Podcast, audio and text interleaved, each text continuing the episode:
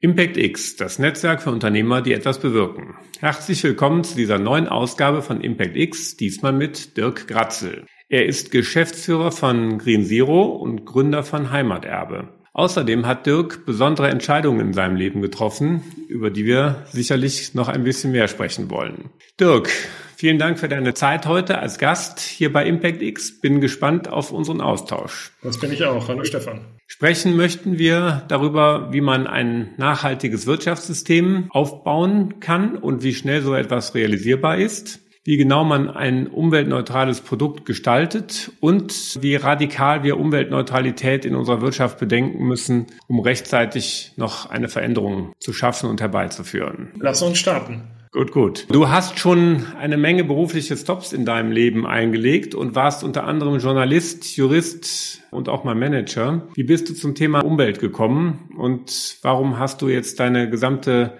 berufliche Zukunft danach ausgerichtet?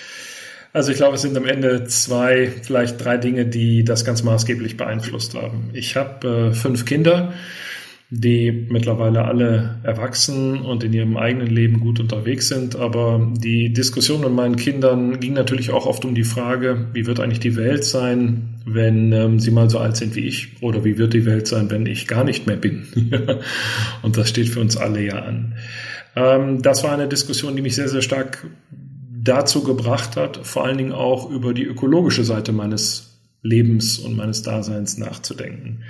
Dann, glaube ich, kriegen wir alle mit seit, seit vielen Jahren, ähm, dass sich die ökologische Verfassung der Biosphäre jetzt nicht unbedingt zum Besseren verändert hat in den letzten Jahren und Jahrzehnten. Das heißt, das ist so eine Begleitkommunikation, die ich natürlich auch verarbeitet habe.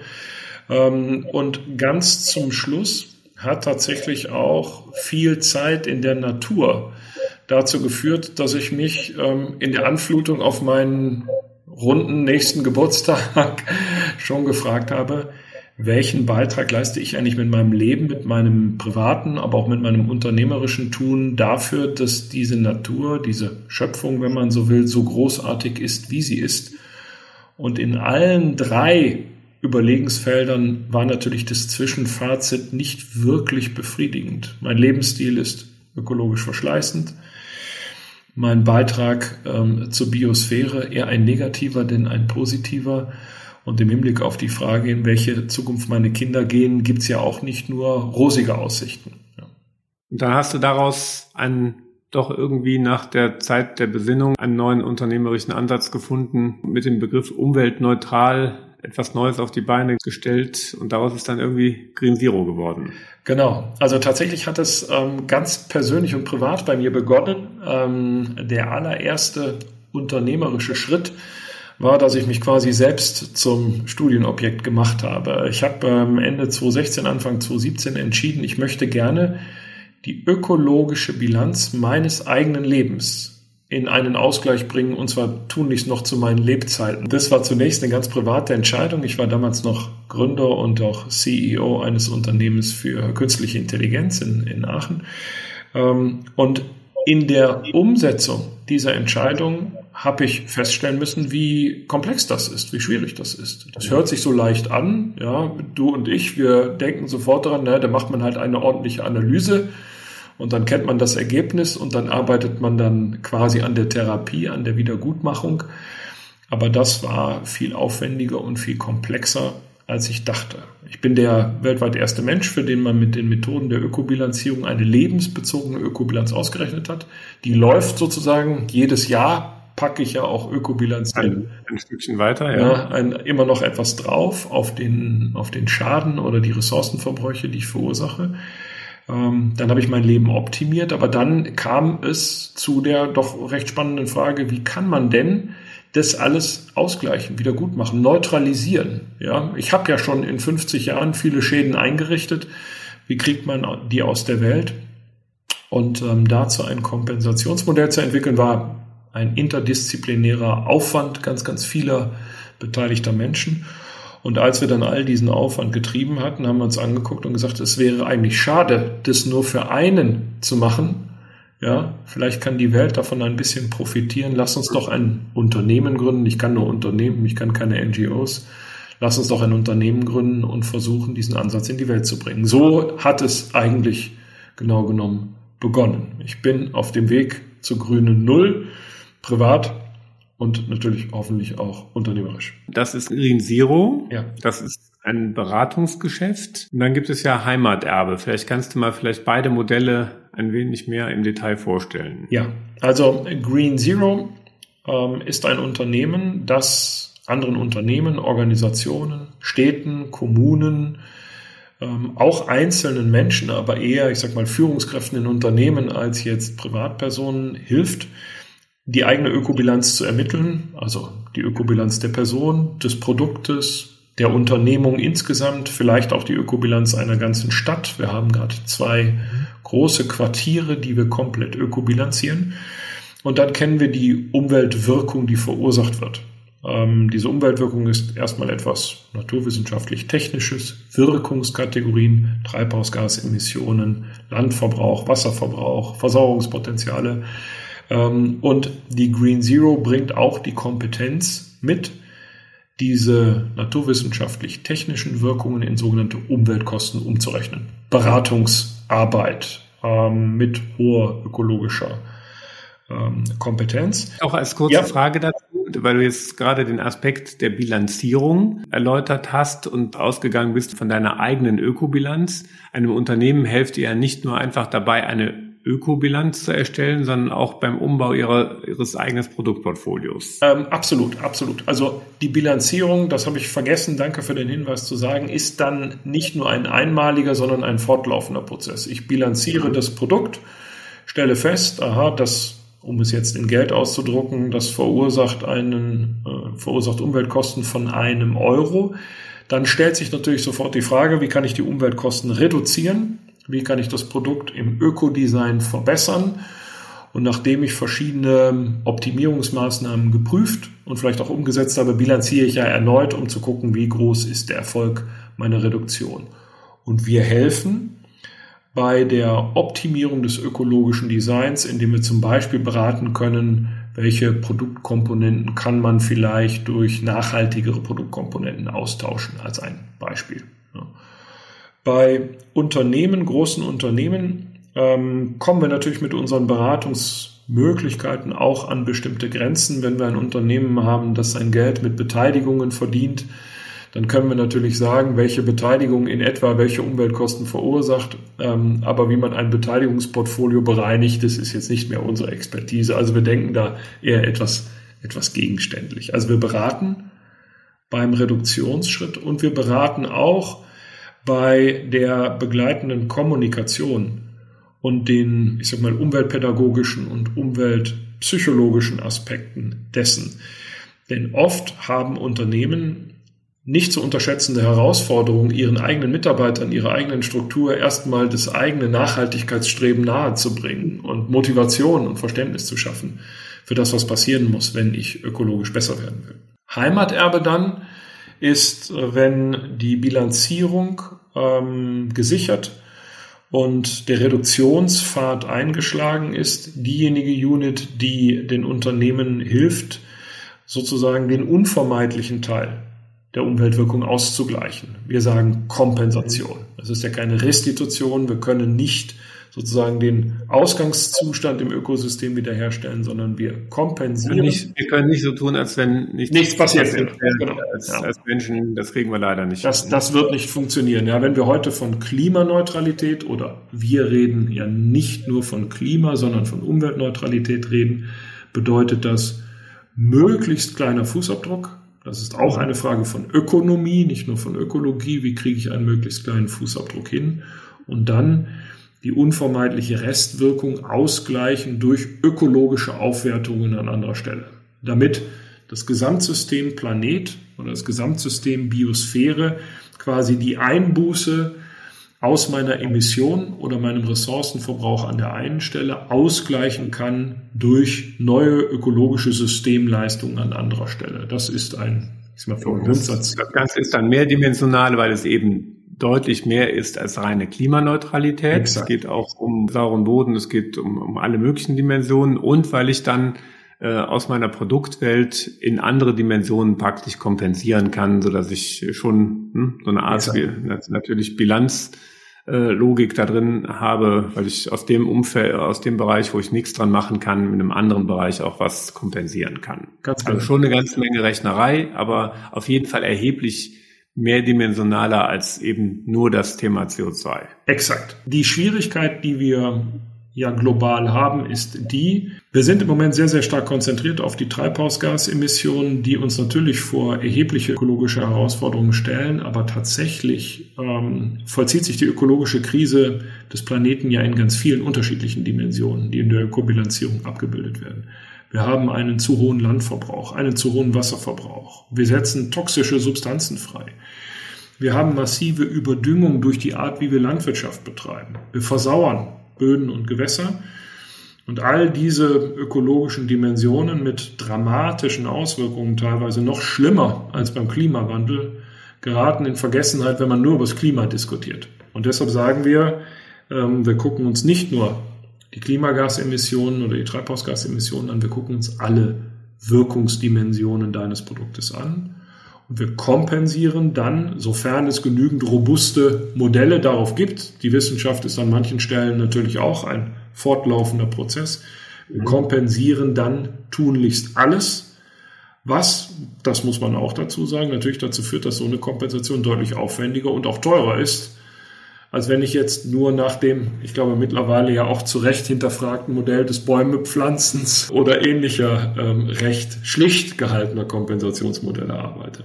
Mhm. Wer kommt typischerweise zu euch? Sind das eher Start-ups, Familienunternehmen, Großkonzerne? Ich würde sagen, in der Mehrzahl tatsächlich Familienunternehmen, große oder mittlere Familienunternehmen, die schon lange unterwegs sind und die verstehen, dass wenn sie auch morgen und übermorgen noch existieren wollen, und die denken ja eher in Generationen als in Quartalsberichten, ja, ähm, dann müssen sie die Art ihres Wirtschaftens von Grund auf verändern und müssen es in eine Qualität bringen, die wirklich sozusagen enkelfähig ist, die auf Dauer funktioniert. Und das geht nur, wenn ich mir ganz ehrlich die ökologischen Karten meiner Produkte oder meines Tuns lege, auf allen ökologisch relevanten Dimensionen gleichzeitig unterwegs bin, was nicht einfach ist, zugegebenermaßen, aber auch ähm, Reduktions- und Kompensationsstrategien fahre, die holistisch gedacht sind. Hattet ihr internationale Vorbilder oder gibt es die noch überhaupt nicht? Tatsächlich ist im Moment vieles in der ökologischen Diskussion eher noch eindimensional auf das Thema äh, Treibhausgasemissionen konzentriert. Das ist momentan der Mainstream, wobei das Thema Biodiversität weil da die Verluste so unfassbar dramatisch sind, global betrachtet. Ja, äh, alle sieben Minuten verlieren wir eine Art durch Aussterben unwiederbringlich im Moment. Mhm. Ähm, das Thema Biodiversität gewinnt sehr, sehr schnell an Bedeutung. Und der Charme unseres Ansatzes ist ja, dass er alles inkludiert, sodass ein Unternehmen, das sich mit uns auf die Reise macht, nie Gefahr läuft, morgen noch von irgendeiner anderen ökologischen Diskussion angegangen zu werden, sondern wenn ich einmal alle ökologischen Wirkungen ermittelt habe, dann kann morgen nichts mehr kommen, was mir vor die Füße fällt. Der Aufwand einer Ökobilanz ist nicht nennenswert größer als der Aufwand einer Klimabilanz. Ja, also mhm. ähm, es ist die gleiche Arbeit, es wird nur in mehr Dimensionen gerechnet. Und wenn ich dann kompensiere, dann habe ich natürlich etwas mehr Aufwand, aber damit bin ich hinterher eben nicht nur klimaneutral, sondern ich neutralisiere alle Umweltwirkungen meines Tuns. Und das macht mich zu einem Pionier in Nachhaltigkeitsthemen. Und ich glaube, viele Familienunternehmen denken so im Moment. Das ist jetzt ja mehrmals umweltneutral den Begriff genannt. Lass uns doch mal ganz konkret werden, wie das ausschauen kann, wenn ich ein einzelnes Produkt tatsächlich umweltneutral aufstellen möchte, gestalten möchte. Hast du ein Beispiel für ja. uns, woran wir mal durchgehen können? Ja, also ich, ich nehme jetzt mal was Alltägliches, nehme mir eine Zahncreme oder ein Duschgel. Einer unserer Kunden, ich glaube, das darf ich sagen, ist äh, mit DM eine große deutsche Drogeriemarkette und die haben gesagt, wir möchten gerne eine umweltneutrale Zahncreme äh, produzieren. Wie machen wir das? Wir haben uns zunächst angeschaut, welches ist ähm, die beste sozusagen das immer ein bisschen mit Vorsicht zu genießen. Und was ist eine schon sehr nachhaltig produzierte Zahncreme? Viele natürliche Substanzen in, in der Mischung, die da verarbeitet wird. Was ist schon eine ökologisch gute Zahncreme? Die haben wir uns aus dem Sortiment gepickt, haben sie ökobilanziert, um zu schauen, welche Umweltwirkung verursacht die, die Verpackung, ähm, der Transport, die Herstellung, die Inkredenzien. Dann haben wir überlegt, wie können wir das Produkt verbessern. Wir hatten uns erhofft, dass wir vielleicht so 20, 30 Prozent der Umweltwirkung eliminiert bekommen. Tatsächlich ist es gelungen, gerade bei der Zahncreme, mehr als 50 Prozent der Umweltwirkung zu reduzieren. Das ist ein, ein Mordserfolg. Und den Rest der verbleibenden Umweltwirkungen haben wir nach einem europäischen Standard in sogenannte Umweltkosten umgerechnet. Da rechnet man dann aus, eine Tonne Treibhausgasemissionen hat einen Wert von X, sagen wir mal 200 Euro. Eine Tonne Ammoniakemissionen hat einen Preis von, sagen wir mal, 10.000 Euro. Und wenn man nach solchen Preisen, die europäisch von Wissenschaftlern festgelegt sind, ähm, die Umweltkosten ermittelt, dann stellt man fest, okay, die Zahncreme verursacht drei Cent Umweltkosten oder in dem Fall. Nachdem man sie schon 50 Prozent verbessert hat. Nachdem man sie optimiert hat. So. Mhm. Diese drei Prozent werden quasi in den Produktpreis integriert. Das ist ja erstmal nur eine gedankliche Übung. Du kaufst die Zahncreme, sagen wir, für einen Euro an der Kasse, dann sind in dem mhm. einen Euro drei Cent Umweltkosten internalisiert. Die sind drin. Und exakt diese drei Cent gibt DM uns, gibt DM an Heimaterbe und wir reinvestieren diese drei Cent in die ökologische Aufwertung einer degradierten, devastierten Fläche, einer Industriebrache, einer Montanbrache, erzeugen da mit diesen drei Cent neue Ökologie, damit die Natur die Chance bekommt, die negative Wirkung der Zahncreme auf der einen Seite durch neue ökologische Systemleistungen auf dieser Fläche auszugleichen. Die Natur kann das leisten, wenn sich Umweltschaden und ökologische Aufwertung in einer bestimmten ökologischen und auch ökonomischen Weise die Balance halten. Das ist das, was passiert. In dem Moment, wo du also die Zahncreme kaufst, ist der Schaden, den sie verursacht hat, an irgendeiner anderen Stelle im Ökosystem schon ausgeglichen worden. So, das heißt, also der Verbraucher selber trägt die Kosten für die Umweltneutralität, ja. indem er sich für ein hm, im Moment noch, so hört sich ja zumindest in dem Beispiel an, teureres Produkt entscheidet. So, und das teurer muss man dann aber eigentlich unterscheiden unter dem Aspekt, was ändere ich am Herstellverfahren, um grundsätzlich eine schon mal, wie in dem Beispiel genannt, 50 Prozent bessere Umweltneutralität auf Produktebene zu erzielen und dann nochmal den Rest zu kompensieren. Wie viel teurer wird denn dann die Zahnpasta relativ konkret? Also in dem Fall ist sie, ich sag mal, im Vergleich zu einem konventionellen Produkt, ja, wo die ökologischen ähm, Qualitäten keine Rolle spielen, ich würde sagen, in einem einstelligen Prozentbereich teurer. Der Fairness halber muss man dazu sagen, der Kunde trägt einen Teil der Umweltkosten, aber nicht alle. Mit einem bestimmten Anteil beteiligt sich DM durchaus auch an den Umweltkosten oder an der Bewältigung der Umweltkosten. Und ähm, teurer ist das Produkt zugegebenermaßen in der Regel, in der Regel, wenn es nachhaltiger ist, an der Supermarktkasse. Für die Gesellschaft teurer, ist aber tatsächlich das billigere konventionelle Produkt. Mhm. Ich erläutere das immer ganz gerne am Schweineschnitzel, wenn ich darf, damit wir nicht immer nur über Zahncreme reden, ja. Ein konventionell produziertes Schweineschnitzel kostet, sagen wir, ein Euro. Seine Umweltkosten sind 50 Cent, weil die Umweltwirkung von konventioneller Schweinefleischproduktion so verheerend groß ist. Ja. Mhm. Das Bioschnitzel kostet 1,30 im an der, an der Supermarktkasse oder beim Metzger. Die Umweltkosten sind aber nur 10 Cent. Das heißt, einem Euro Verkaufspreis steht beim Bioschnitzel 1,30 Euro Verkaufspreis gegenüber. Der Gesamtpreis einschließlich der Umweltkosten ist aber beim Bioschnitzel deutlich niedriger. Die 50 Cent Umweltkosten beim konventionellen Schweineschnitzel, die zahlen wir alle. Die zahlt nicht der Verbraucher, wenn er es kauft, sondern die zahlen wir als Gesellschaft alle, denn die Umweltwirkungen fallen ja an. Wir müssen sie als Gesellschaft bewältigen oder unsere Kinder oder unsere Enkel. Ja, und in dem Moment, wo die Umweltkosten einmal in der Welt sind, verzinsen sie sich auch noch unglücklicherweise jeden Tag. Also nachhaltige oder biologische Produkte sind immer günstiger für die Gesellschaft. Sie sind nicht immer die günstigste Wahl für den Verbraucher. Bei der CO2-Diskussion gibt es ja dann die Fragestellung, wenn wir uns jetzt hier höhere Kosten zumuten und einiges investieren und, und machen, was machen denn Leute in China oder anderen fernen Ländern? Was ist denn da deine, deine Antwort? Weil ich glaube, das sieht ja dann eigentlich mit umweltneutralen Produkten eigentlich ein bisschen positiver aus. Ähm, ja, also erstmal ist es die, der, der Grundansatz dieser quasi kompensierenden Internalisierung externer Kosten ist einer, der funktioniert global. Das ist ja schon mal ganz schön.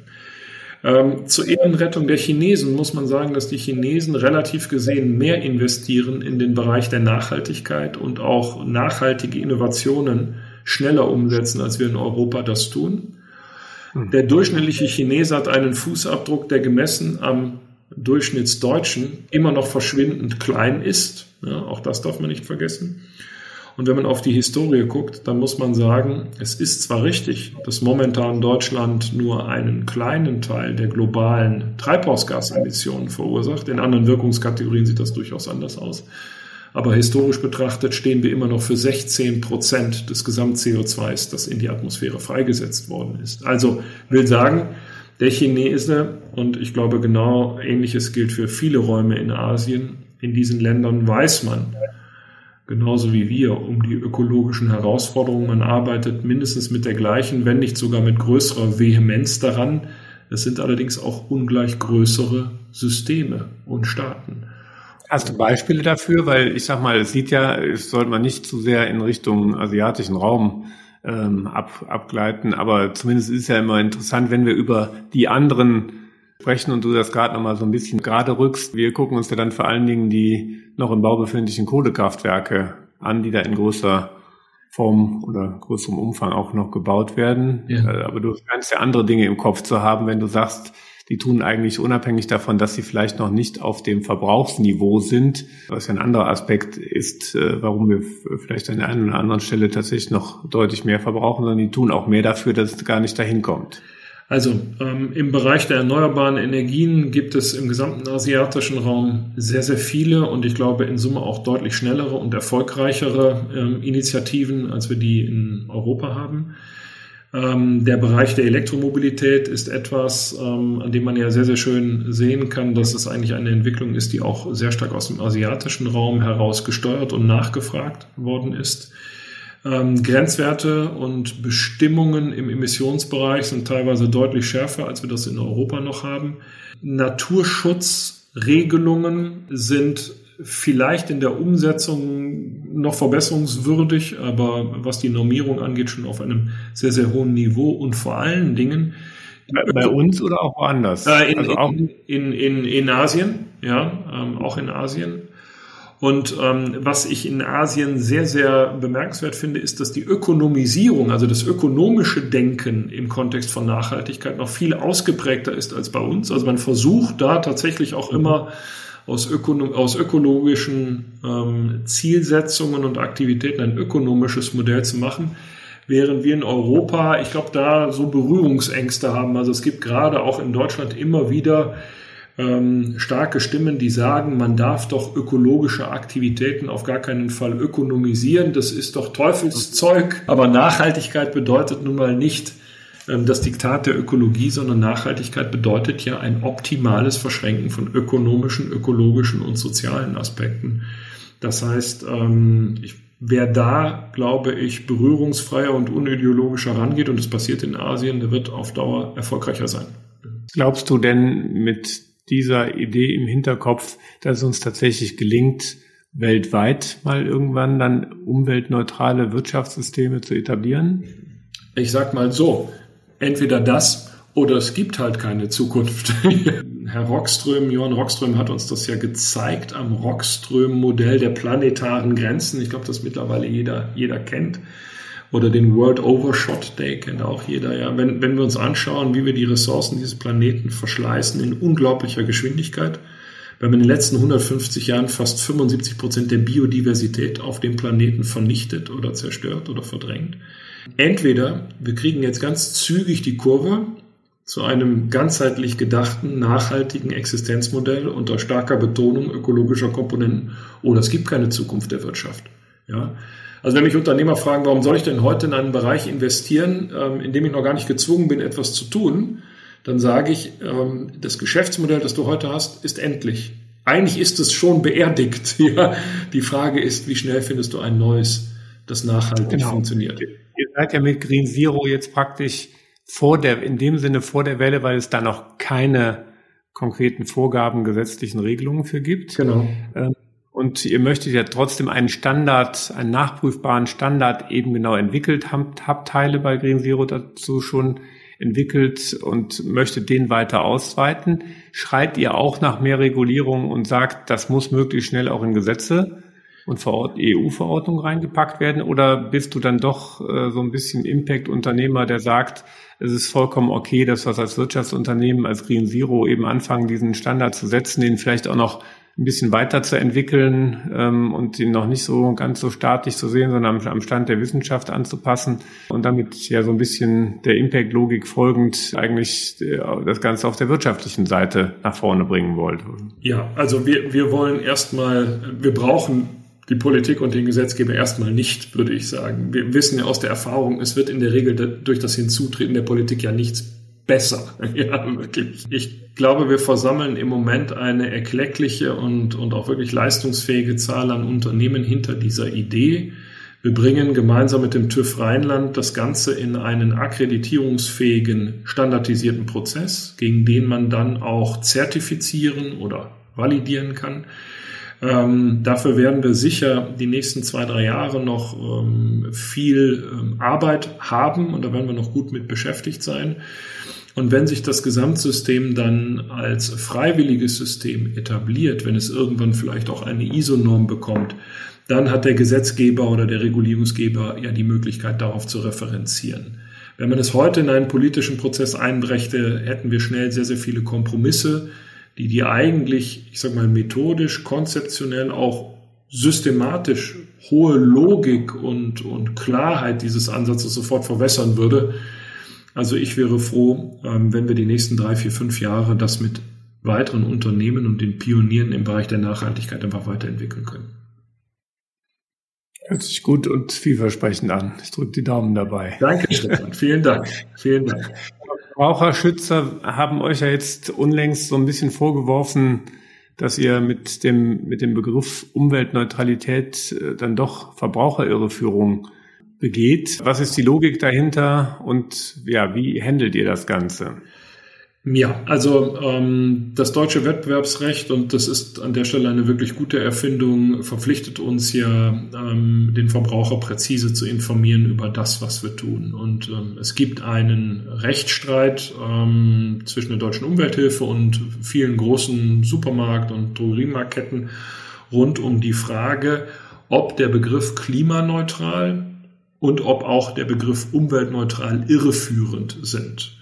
Wenn ich umweltneutral verstehe, in dem Sinne, etwas erzeugt überhaupt gar keine Wirkung, dann muss man natürlich sagen, natürlich erzeugt eine Zahncreme eine Umweltwirkung. Ja. Es gibt überhaupt kein menschliches Tun, das ohne ökologische Wirkung auskommt. Insofern wäre ein so gedachter Begriff umweltneutral auch sinnfrei. Ja. Es gäbe schlicht nichts Umweltneutrales.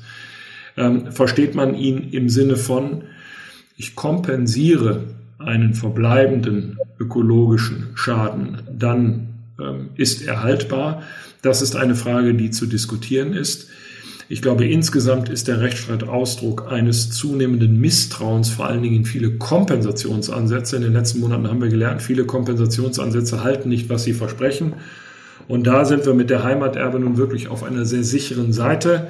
Ähm, jeder, der Zweifel hat an unserem Tun, kann, weil unsere Flächen ja in Deutschland liegen, unsere Flächen in Deutschland besichtigen und sich sozusagen selbst ein Bild machen. Und das ist ja immer noch das, das valideste Bild, das wir gewinnen können, wenn wir die Dinge selbst in Augenschein nehmen. Der Claim umweltneutrales Produkt ist eine Nutzung unseres Kunden. Wir fassen unsere Initiative ja unter einem Motto zusammen. Das lautet gemeinsam umweltneutral handeln. Also ist mehr ein Auftrag, ein Appell und kennzeichnet sozusagen die Qualität unserer Initiative. Und der Claim ist nicht Gegenstand wettbewerbsrechtlicher Bedenken. Okay. Jetzt hast du ja das Thema Kompensation gerade und eben auch schon mal angesprochen. Ist Kompensation am Ende gut oder ist das nicht genau, weil es ein stetiger Streitpunkt ist, etwas, was, was ihr besser aus eurem Modell raushalten solltet? Also ist Kompensation wirklich notwendiger Bestandteil eines umweltneutralen Produktes? Ähm, ja, ja. Es wäre schön, wenn er das nicht wäre. Also es wäre sehr schön, wenn wir alle Produkte, alle Services, alle Dienstleistungen, jede Mobilität, die wir Menschen nutzen, sozusagen ohne Umweltwirkung herstellen könnten. Aber ich glaube, ähm, selbst wenn ich meine Fantasie sehr, sehr stark anstrenge, mir fällt keine Existenzform ein, in der wir durch unsere 50, 70, 100 Jahre Leben gehen, ohne an irgendeiner Stelle Ressourcen zu verbrauchen, Energie zu verbrauchen und eine Umweltwirkung zu erzeugen. Wir können die Größe der Fußabdrücke massiv reduzieren. Aber am Ende werden wir immer etwas verbrauchen oder schädigen und das ist auch in Ordnung, solange wir die Biosphäre in die Lage versetzen, das zu puffern, das selbst auszugleichen, selbst wieder gut zu machen. Der Planet kann eine Menge menschlicher Wirkung ausgleichen und puffern. Das ist ja die, die, Grundidee auch von Cradle to Cradle, was wir ja auf alle Fälle weiter nach vorne treiben sollten, dass wir eigentlich alle industriellen Prozesse und Produktions- und Herstellungsprozesse irgendwie dieser Logik unterwerfen und äh, diese Systemdenke in Zukunft anwenden. Ne? Ja.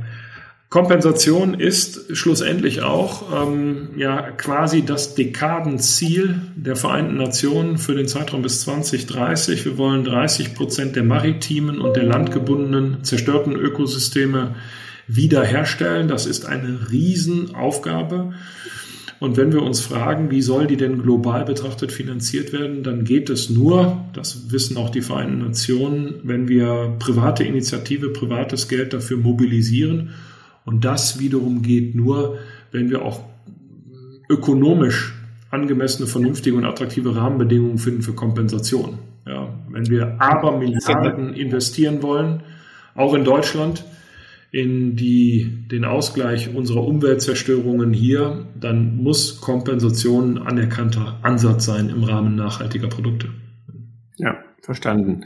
Und nachvollziehbar ist denn dann vielleicht etwas, worüber man nochmal nachdenken sollte, diese offiziellen Zertifikate, wie wir jetzt im Bereich CO2 sehen, da wird ja dann doch schon ganz schön ein Schindluder mitgetrieben. Ja. Also das heißt, das ist ja dann ein staatlich ausgegebener Coin und Zertifikat. Ihr gebt ja in dem Sinne mit Heimaterbe praktisch privat gehandelte Coins aus. Ja. Ähm, ist das vielleicht der Unterschied und vielleicht eine nochmal eine klare Idee, dass wir nicht bei allem nach noch mehr Regulation schreien und dann demnächst auch ein, Coin für ein Zertifikat für versauerten Boden und was auch immer fordern, sondern dass wir das eben genau privaten Initiativen überlassen, so wie ihr eine seid? Das Defizit am staatlichen Zertifikatehandel ist ja erstmal, es ist zunächst mal nur ein Verschmutzungsrecht. Ja, es ist ja sozusagen die Zerstörungslizenz, was die, was die Ökologie angeht. Und dass das Zerstörungsrecht nun unter staatlicher Kontrolle ist, ist sicher gut. Aber damit ist ja noch lange nichts gewonnen für die notwendige Wiederherstellung von Ökosystemen. Ich fände es eine ziemlich schöne und coole ähm, Aufgabenteilung zwischen sozusagen Privatwirtschaft und Staat. Wenn der Staat sagt, wir schauen drauf, ähm, dass immer weniger Nutzung, Zerstörung, Beschädigung erfolgt. Und die private Wirtschaft sorgt dafür mit guten auch Kompensationsansätzen, dass sozusagen Wiederherstellung in großem Stil stattfindet. Dann ist auch keiner der Partner überfordert. Wollte der Staat ähm, die Umweltwirkung, die Deutschland verursacht, die Deutschland als Staat jedes Jahr verursacht, aus eigener Kraft ausgleichen, bräuchte er zwischen 200 und 500 Milliarden Euro dafür, denn das sind die Umweltkosten, die nur Deutschland jedes Jahr verursacht.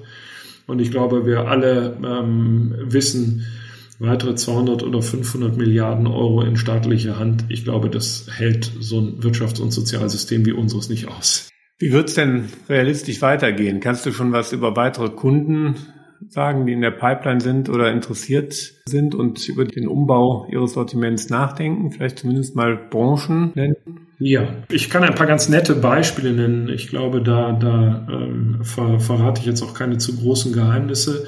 Mit Haniel haben wir jetzt ein sehr tradiertes, ähm, schon sehr altes deutsches Familienunternehmen, das für sich entschieden hat, wir wollen bis 2030 umweltneutral werden. Also wir wollen bis 2030 die vielen, vielen, vielen Millionen Euro Umweltkosten, sicher dreistelliger Millionenbetrag jedes Jahr, den das Unternehmen mit all seinen Beteiligungen verursacht, die wollen wir nullen. Ähm, das ist natürlich eine gewaltige Herausforderung. Wir haben aber auch, ähm, ich sage mal, einen Fußball-Bundesligisten, der sagt, ähm, wir sehen unsere nachhaltige Verantwortung und auch wir möchten gerne zukünftig Fußball anbieten, der keinen Verschleiß mehr am Ökosystem Erde ähm, bedeutet und der sich aufmacht, umweltneutral zu werden. Wir haben mit der Stadt Duisburg und auch der Stadt Herzogenrath im rheinischen Braunkohlerevier zwei Städte, die sagen, wir wollen nicht nur an unserer Klimaneutralität, sondern an einer umfassenderen, ganzheitlichen Umweltneutralität arbeiten und die mit uns Projekte initiieren. Also ich sehe im unternehmerischen, aber auch im öffentlichen Raum wirklich sehr, sehr viel Interesse, Verständnis, Begeisterung auch für unseren Ansatz. Und ähm, ich glaube, wir haben eine gute Chance, den breit zu machen. Gibt es irgendwelche anderen Ansätze, die ganzheitlich versuchen, die Verbraucherprodukte zu verändern, die euch begegnet sind?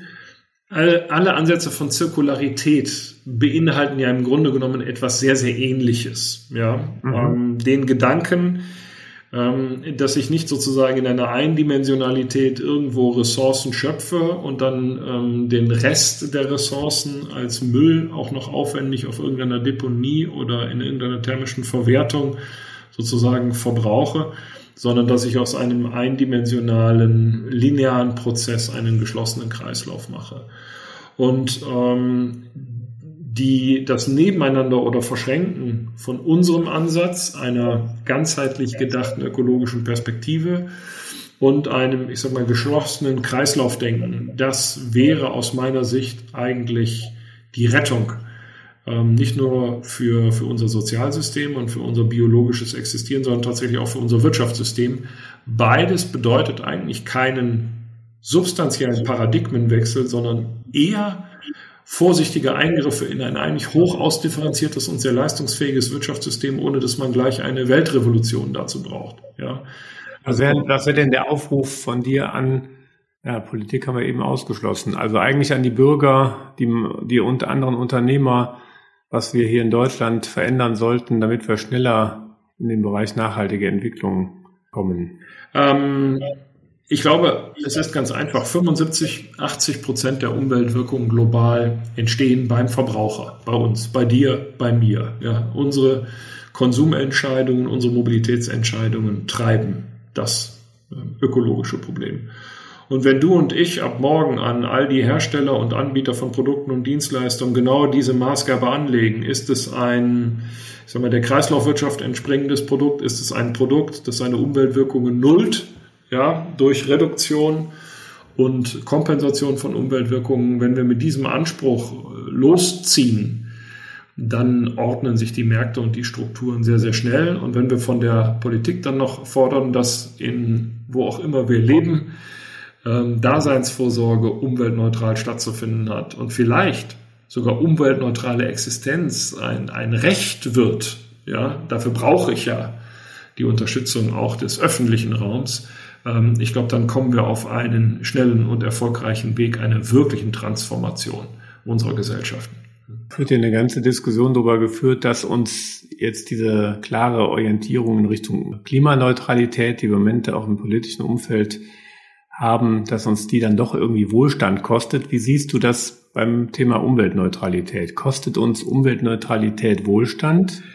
Ähm, ich habe die jüngste Wohlstandsdefinition nicht im Raum, aber wenn wir vielleicht Wohlstand auch verstehen unter Lebensqualität oder Lebensqualität und Wohlstand sozusagen symbiotisch verbunden, sehen, dann beantworte ich die Frage am einfachsten so. Ähm, wir waren vorhin bei den 200, 300, 400 Milliarden Euro Umweltkosten, die Deutschland jedes Jahr verursacht. Wir unterstellen mal, weil unser Modell der Umweltneutralität Schule macht, müssen jetzt jedes Jahr in Deutschland für 200, 300, 400 Milliarden Euro ökologische Aufwertungsmaßnahmen stattfinden, um die Ökologie unseres Landes zu verbessern.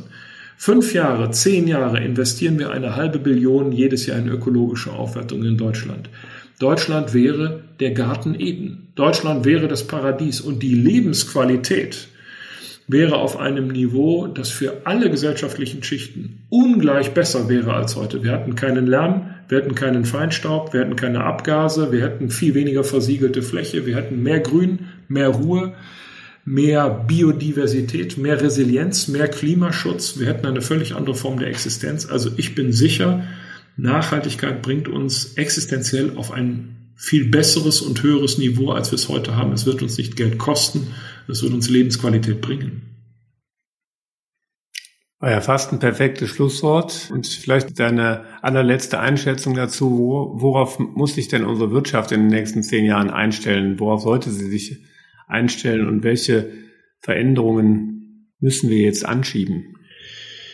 Ich glaube tatsächlich, dass das Zulassen des Gedankens in vielen Unternehmen, dass es für das jetzige Geschäftsmodell, das ich mal als konventionell bezeichne, noch nicht nachhaltig optimiert, ähm, das Zulassen des Gedanken, dass es für dieses Geschäftsmodell keine Zukunft gibt, verbunden mit dem gedanklichen Experiment vielleicht die eigene Gegenwart eher auch aus einer nachhaltigen Zukunft der eigenen Unternehmung zu betrachten, das bringt uns einen Blick auf das, was notwendig ist. In 20 Jahren wird es das konventionelle Schweineschnitzel nicht mehr geben.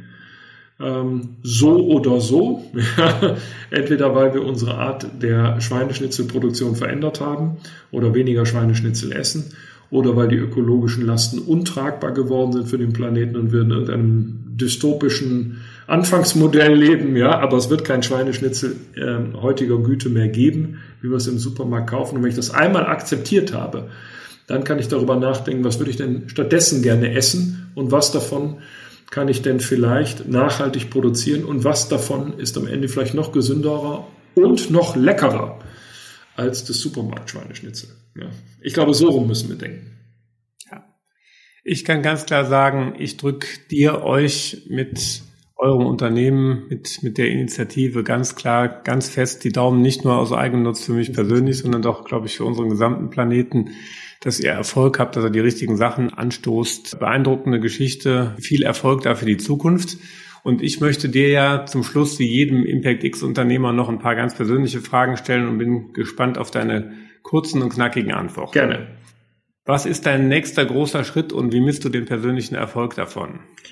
Mein nächster großer Schritt ist ähm, das Kompensationsprojekt, das ich für meinen eigenen Fußabdruck betreibe, ist die Renaturierung einer Bergwerksbrache in Recklinghausen. Mhm. Und ähm, ich erwarte mit Spannung die ökologische Ist-Aufnahme der ersten zwei Jahre, um zu schauen, wie viel ökologischen Mehrwert ich da erzeugt habe. Wenn ich diese Ist-Aufnahme habe, weiß ich, wann ich umweltneutral werde als Mensch. Also das ist bei aller Begeisterung für meine unternehmerischen Themen eigentlich das, worauf ich im Moment mit sehr viel Spannung warte. Wohin bringst du äh, deine Organisation Green Zero in den nächsten drei Jahren und in welchen Schritten? Also in den nächsten drei Jahren wollen wir ähm, auf ein mindestens dreistelliges ähm, Millionen Umsatzniveau kommen und auf eine vierstellige Mitarbeiteranzahl wachsen.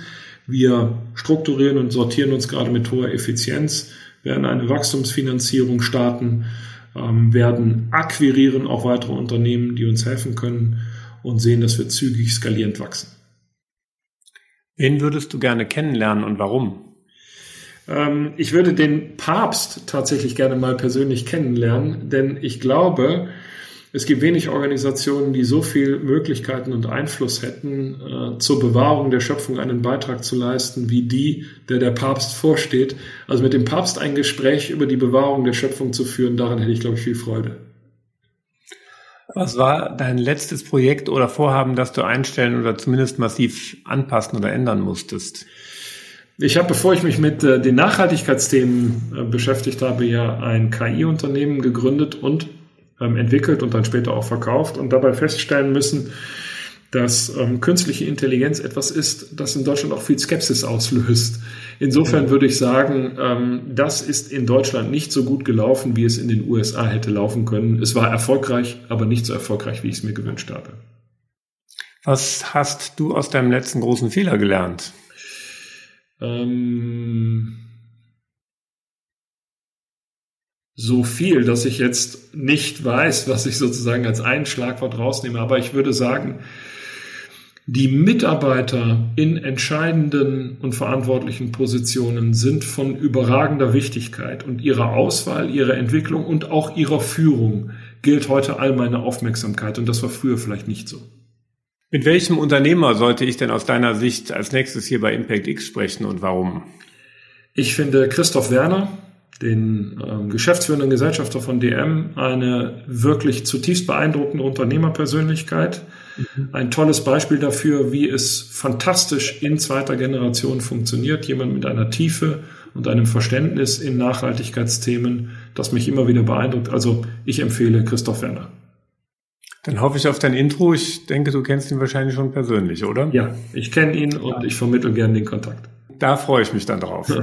Und damit sind wir am Ende der heutigen Folge von Impact X. Ich habe mal wieder eine Menge gelernt, nämlich wie ein nachhaltiges Wirtschaftssystem aussehen kann. Ich glaube, so eine erste Vision konntest du heute hier skizzieren und ähm, ich bin ganz besonders beeindruckt, wie schnell dann doch so was realisierbar ist und dass wir da nicht irgendwie bis morgen warten müssen.